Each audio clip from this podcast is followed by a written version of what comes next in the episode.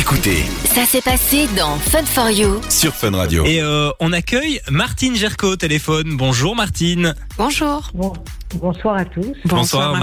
Comment ça va? Écoutez, je suis ravie d'être avec vous et puis j'espère qu'on va passer un moment euh, sympa, enthousiaste et puis passionnant. Bon, on l'espère aussi. Alors Martine, pour te présenter un peu à, à nos auditeurs, toi tu es une psy qui parle aux esprits, tu es euh, spécialisée dans les états non ordinaires de conscience et leur potentiel de guérison. Tu es une psychologue, psychanalyste de, formation. Première question, c'est euh, en fait on parlait tout à l'heure avec Pénélope des, différentes approches de clinique. Comment toi t'approches euh, tes patients finalement? Donc la question, ce serait plutôt finalement, puisque tu as euh, des formations un petit peu moins classiques, je dirais que la formation comme moi j'en ai une par exemple, est-ce que ton approche du patient est différente? Alors, ils viennent me voir parce que je suis d'abord euh, psychanalyste et psychologue clinicienne, donc j'ai une assise euh, théorico-clinique Mhm. importante et que je me suis formée aux États-Unis à d'autres approches plus dynamiques et euh, plus, modernes. Je crois qu'on ne peut plus pratiquer la psychanalyse euh, comme on l'a pratiquée autrefois. Donc, lorsque j'ai commencé, j'avais une approche très classique, tout en n'étant pas classique de personnalité, mais j'avais besoin de cet ancrage théorique et clinique pour pouvoir ensuite aller explorer d'autres domaines. Et donc j'ai eu la chance, euh, bon j'ai vécu en Californie pendant de très nombreuses années, et j'ai eu la chance de me former auprès d'esprits très novateurs, mais qui étaient tous des cliniciens.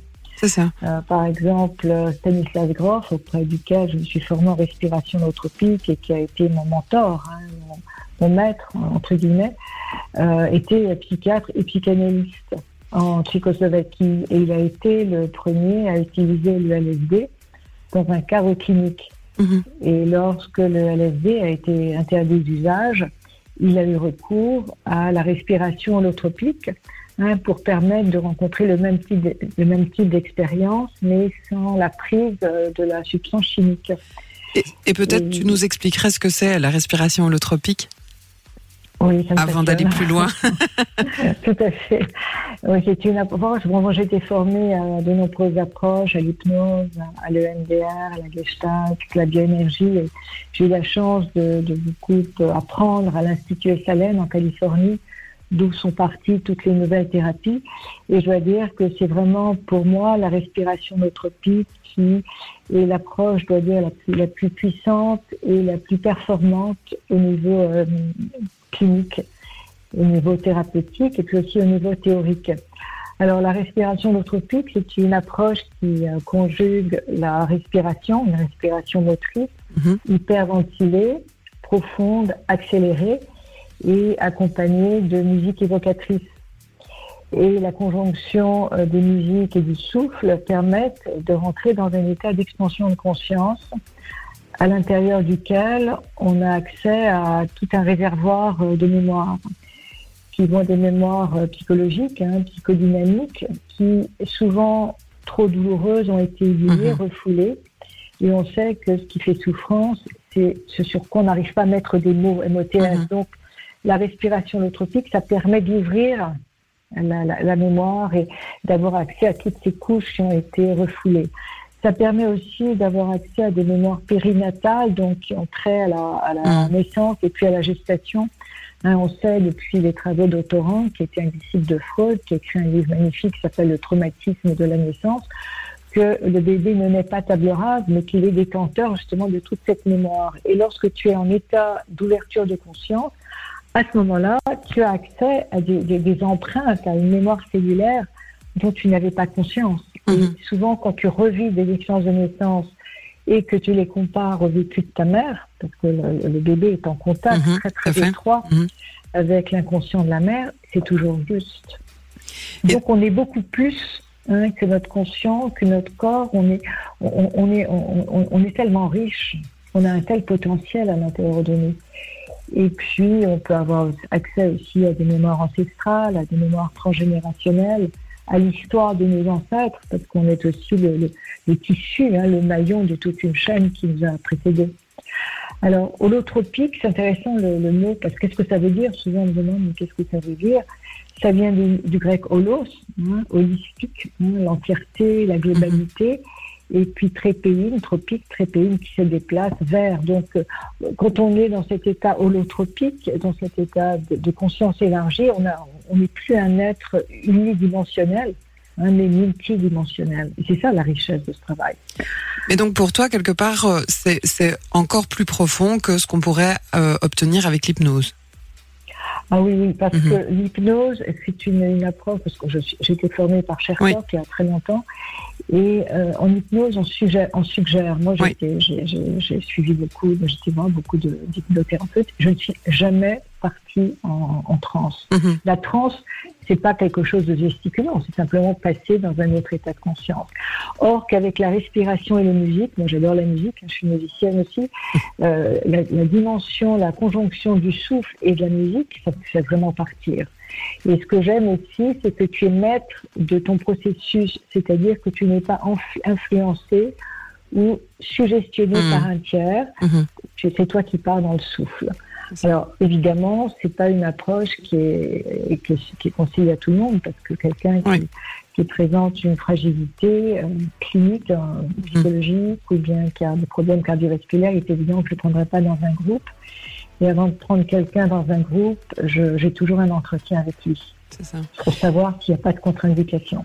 Et c'est ce qui a fait aussi que du coup, euh, tu t'es intéressé parce que donc euh, une de tes de tes formations aussi, c'est le chamanisme.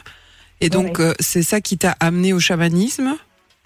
C'est ça parce que bon, euh, lorsque Stan Groff nous enseignait, donc j'étais formée aux États-Unis, il, euh, il a souvent invité Michael Harner, qui, était, qui a créé là, un institut qui s'appelle la FSS, Foundation for Shamanic Studies aux États-Unis. Et euh, Michael Harner était un anthropologue qui, était, qui enseignait à Berkeley et qui a beaucoup investigué euh, l'Amérique du Sud, notamment les, les territoires Jivaros et les populations Jivaros. Il a pris différentes substances et il a pu, à partir de son contact avec les Jivaros, à partir de son travail avec eux et à travers son, le- le- les prises d'ayahuasca, reconstituer toute une cartographie des mondes chamaniques. Mhm. C'est ça qui est extraordinaire. Et il s'est aperçu, parce qu'il a aussi ensuite euh, et- euh, étudié le chamanisme des différentes autres cultures, hein, le Népal, la Mongolie, et ce, ce dont il s'est aperçu, c'est que les cartes des mondes chamaniques, telles qu'elles étaient décrites dans différentes cultures, Mhm. euh, en Mongolie, en Sibérie, au Népal, en Amazonie, étaient toutes les mêmes. Mhm. Donc il y a vraiment une tangibilité des autres mondes. Mhm. Et c'est ça qui est, qui est tout à fait étonnant. Et lorsqu'on est en état de conscience élargi, je me souviens de pendant un atelier, pendant ma formation, euh, donc on, on voyage au son du tambour. hein. il n'y a pas de prise de substance parce que les substances elles sont toujours illégales. Mhm. Donc on travaille, euh, on voyage au son du tambour, c'est la voix sèche hein, par rapport à la prise de substance qui est capter la voix humide. Et les mondes que l'on décrit, hein, ils nous disaient, bon voilà, on va aller explorer un pays. Un pays, mais dans, dans l'autre réalité. Mhm. Eh bien, ce que l'on voyait, ce que chacun voyait dans le groupe, c'était toujours la même chose. C'est ça, il y a quelque chose de l'ordre d'une conscience collective alors. D'une conscience collective, tout à fait. Mhm. Absolument, est-ce qu'on appelle aussi les champs quantiques, en fait? Oui, oui. Hein, on, est, on est vraiment enveloppé par autre chose, mais qui a une réalité. Et et qu'est-ce qui, qu'est-ce qui à un moment a fait que tu as été euh, vers ça? C'est une expérience personnelle ou euh, Oui, tout à fait. D'abord, quand j'étais petite, euh, déjà, j'étais déjà très très interpellée. Je voulais être guérisseuse quand j'étais petite. J'ai pas compris. Et je voulais être guérisseuse quand j'étais petite. Ok. Ah oui, donc ça remonte à loin. oui, oui, et euh, j'étais, euh, j'étais fascinée par tout ça, hein, par, par la visible. Et j'avais un grand-père qui était un kabbaliste, euh, qui était un, un érudit, un talmudiste, un kabbaliste, et qui, qui m'a, dont l'empreinte a été extrêmement profonde. Et puis il est parti quand j'étais très, très jeune, mais il a laissé un ferment à l'intérieur de moi qui a fait que euh, j'avais des rêves très très forts. Je, je, je, entre guillemets, hein, j'avais des rêves où je passais à travers, à travers les, les- à travers les murs. Mhm. Et j'avais l'impression, je me disais, qu'est-ce qui se passe? Et quand je, je, passais à travers les murs, euh, donc j'ai compris après que c'était des voyages hors du corps. en fait. Mhm. Mais je les faisais sans, sans rien provoquer, donc ça, ça me faisait peur. Et puis, lorsque j'ai rencontré euh, Stan Groff et Michael Arner et que je leur ai parlé de ces expériences, non, ce sont des expériences tout à fait, euh, tout à fait extraordinaires, ordinaires pour ceux qui ont l'habitude de lire Oui, c'est ça. et qui ne sont pas du tout de l'ordre du, du- du pathologique. Et j'ai lu ensuite un livre qui m'a beaucoup euh, enthousiasmé. C'était un livre d'un journaliste américain qui s'appelait euh, Robert Monroe, Robert Monroe, et qui a écrit un livre qui s'appelle Voyage hors du corps. Et c'était un journaliste scientifique très connu. Puis un jour, spontanément, il a vécu cette, cette expérience. J'ai lu son livre et je me suis dit, mais oui, c'est ce que je vivais quand j'étais petite. Donc ça m'a rassurée par, par rapport à tout Mhm. ça. Mhm. Et donc, ce qui est extraordinaire aussi, c'est quand, lorsque moi, j'ai commencé à changer à l'intérieur de moi, euh, les, les demandes de patients que je recevais étaient des demandes tout à fait différentes. C'est-à-dire, c'était plus des demandes classiques de Mhm. psychanalyse, c'était de- des demandes autres. Et à l'époque, quand je me suis formée aux États-Unis, c'était euh, il y a plus de 30 ans. Euh, il fallait être extrêmement prudente parce que je ne pouvais pas divulguer à, mes, à mes confrères psy euh, ce que je faisais. Donc, il a fallu être très prudente. À l'époque, euh, le- parler de spiritualité, c'était extrêmement mal vu. hein, c'était être assimilé à une secte. Donc, Oui, il a faut pas, fallu il faire fallait pas avoir l'air fou en fait. Ah ben oui. Maintenant, ça s'est ouvert. hein, Maintenant, ça s'ouvre fait. beaucoup. Du lundi au jeudi, De 19h à 20h c'est Fun for You. sur Fun Radio. Ce soir dans l'émission, on parle des états modifiés de conscience. Et euh, pour en parler avec nous, il y a Martine Gerco qui est euh, toujours au téléphone avec nous. Martine, ça va toujours? Super. Alors. Martine, une des raisons pour laquelle on te reçoit aujourd'hui, c'est euh, aussi pour parler de ton livre. Tu en as déjà écrit euh, plusieurs de livres, mais aujourd'hui, on va euh, s'intéresser à ton livre Une psy parle aux esprits aux éditions Mama. Dans ce livre, tu parles de toi, de tes expériences, qu'elles soient violentes, douces ou heureuses. Qu'est-ce qui t'a poussé à écrire ce livre? Ben, J'écris depuis que je suis toute petite. Hein. Quand je disais que je voulais être guérisseuse, je voulais être journaliste aussi quand Ah j'étais petite. Euh, J'ai toujours une passion pour l'écriture, pour les arts en général, donc je suis aussi une artiste. Et euh, à la faveur, j'ai commencé à peindre à la faveur après un choc euh, dont je te parlais hier, après une agression. Et, euh, et, et là, j'ai écrit mon livre, j'ai pu avoir le temps après une seconde agression parce que je suis quelqu'un de très actif avec une pratique euh, importante et euh, je suis très dédiée à mon travail, puis j'ai aussi une vie personnelle. Et j'avais jamais eu le temps de, de vraiment euh, terminer l'ouvrage et là, ça a été un temps de, de retraite, hein, le fait de pouvoir prendre plusieurs mois de, de, de congé sabbatique suite à cette agression Ouais. ça m'a permis de, de, de travailler et d'écrire et de mettre, d'accoucher hein, de tout ce que je renfermais, de tout ce que je portais. Une forme de thérapie aussi finalement. Oui, oui, ça a été euh, une, une, ascèse. Et puis, euh, il y a eu cet ouvrage qui, qui, qui est sorti de moi. Et le titre, c'est pas moi qui, qui ai décidé de, de, de- du titre euh, mentalement. hein. J'ai pris mon tambour et puis j'ai demandé, parce que pratiquant le chamanisme, je- quel titre hein, porter ce livre. C'était euh, une psychanalyste par les esprits. Et euh, Tigrane, à dingue, mon, mon éditeur, m'a dit maintenant, une psychanalyste par les esprits, c'est un peu trop réducteur, on va dire psy. Mhm. Alors j'ai hésité. Et puis euh, c'était une psy, une psy qui est un, un- quand même un peu plus ouvert que psychanalyste.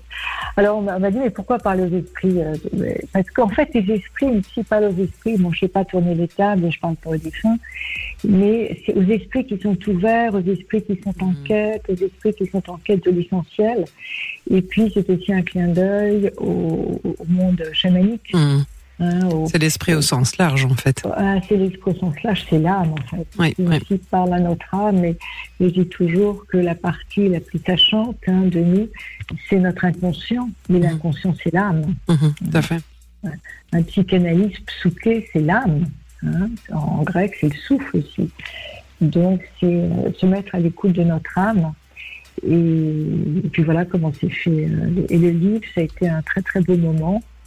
Et c'est un livre qui pour moi est important parce que c'est comme aussi une forme de testament dans lequel euh, je, je, je, je délivre euh, des choses très très très intimes de moi. Ouais. Mais bon, après un, cer- un certain temps de pratique, je me suis autorisée et puis inspirée aussi par, euh, par les Américains, les, les psy américains ils se livrent beaucoup plus que les psys français. Et puis la théorie à l'état pur, je trouve ça très ennuyeux. Et euh, ce, qui nous, ce qui aide le patient, c'est aussi l'expérience du psy. Hein, falloir se rendre compte que le psy, c'est d'abord et avant tout un être humain qui lui-même est passé par des, des, phases obscures dans sa vie, hein, par la nuit de l'âme. Et je dois dire que mes deux agressions, ça a été la nuit de l'âme pour moi. La première, c'est grâce à la première agression que j'ai commencé à peindre. Jamais je me serais autorisée. Ouais. Et puis c'est grâce à la seconde, même si j'ai failli laisser ma vie, que j'ai pu accoucher de ce livre. Et c'est ce que j'appelle la résilience, c'est-à-dire pouvoir donner à l'épreuve du sens pour ne pas euh, se laisser effondrer, s'effondrer et devenir victime hein, de ce que l'on Mhm. subit. Alors en plus de, de tes livres, euh, tu m'en parlais hier, tu organises aussi des stages. Le prochain il aura d'ailleurs euh, lieu le 10 du 10 au 12 mars prochain. Tu y pratiques donc la respiration holotropique donc on- dont on parlait tout à l'heure, le chamanisme aussi. Comment ça se passe tes stages finalement? Alors, ça dure du vendredi soir au dimanche soir. Donc, le ouais. vendredi soir, on fait connaissance. Pour, euh, si, bon, il y a, si tu veux, les, les gens viennent pour deux séances, il y a deux expériences de respiration holotropique, hein, le samedi et le dimanche. Après chaque expérience qui dure trois heures, il y a un moment d'intégration, de verbalisation autour de l'expérience, parce que c'est important de pouvoir mettre en mots, MOTS, hein, ce qui a été, ce qui a Ouais. été ouvert. On, on ouvre la boîte de Pandore. Donc il y a du désordre émotionnel qui se crée et c'est important aussi ensuite de, de- de ranger tout cela, hein, d'intégrer. Et il y a aussi, euh, puisqu'on travaille le soir très tard, donc le soir il y a des soirées danse. Pour moi la danse c'est très important. hein. C'est aussi euh, rentrer en contact avec son corps. C'est pas une danse chorégraphiée, c'est vraiment laisser notre inconscience s'exprimer. Hein, puisque la, la danse va permettre aussi l'ouverture pour le processus holotropique. Et puis, il y a aussi, je, je me laisse aussi inspirer par ce qui se passe dans le groupe. hein. Je travaille avec l'énergie du groupe. Et puis aussi, je pratique euh, aussi la peinture très souvent dans le groupe. On fait un atelier chamanique le samedi soir. Et euh, donc, je- j'enseigne le voyage chamanique. Et euh, j'apprends aux personnes co- comment rencontrer un animal totem, un animal de pouvoir.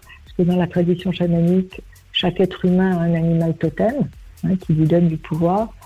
Donc, euh, je leur apprends à rencontrer l'animal totem. Et une fois qu'ils ont rencontré cet animal totem, je leur donne du matériel pour peindre. Et c'est extraordinaire ce qui peut jaillir de chaque individu. C'est vraiment tout un euh, voyage en fait. Ah, Oui, oui, oui. Donc, c'est Ouais. tout, c'est tout un voyage. C'est le voyage du héros, en fait. Mm. C'est un voyage intérieur. Et puis, c'est devenir le héros de sa propre vie. C'est rencontrer en nous tout un potentiel créatif qui n'est pas euh, exploité parce qu'on a peur de. On a un, un surmoi, une conscience qui juge hein, très très fort. Et lorsqu'on est dans cet état d'ouverture de, conscience, il n'y a plus cette censure, une libération qui se crée. Mhm. Il n'y a plus de barrière en fait. Non, non. Et ce qui est aussi génial dans ces groupes, et ça je l'ai jamais vu dans d'autres groupes, euh, c'est la fraternité et la bienveillance dont les gens font preuve les uns avec les autres. C'est extraordinaire.